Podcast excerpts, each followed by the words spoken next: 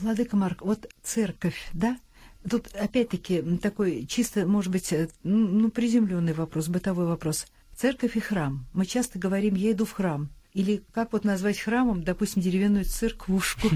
Так что же правильно все-таки? Церковь — это понятие или церковь — это наименование ну, скажем так, строение. Кто прав? Ну, как я действительно назову эту махонькую да. крошку, которая, может быть, и главку одну имеет, храмом, Знаете, да? Ну, если брать смысл, брать значение слов, то здание правильно называть храмом.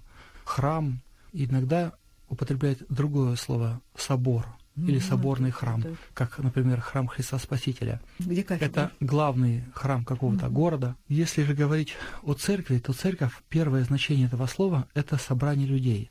Это слово, которое происходит от греческого слова «призывать». То есть Бог призывает людей, и церковь – это собрание людей. Не случайно существует такая пословица, что церковь не в бревнах, а в ребрах. Это пословица, которая указывает на различие слова «храм» и слова «церковь». Храм — это строение из дерева или из камня, а церковь — это собрание живых людей, которых призвал Господь. Это уже конечно, духовное понятие. Да, да, такое, конечно. Хотя, в принципе, возможно употребление слова «церковь» и по отношению к храму. Почему? Да потому что в этом здании собирается церковь, то есть собираются люди. Храм – это место собрания церкви.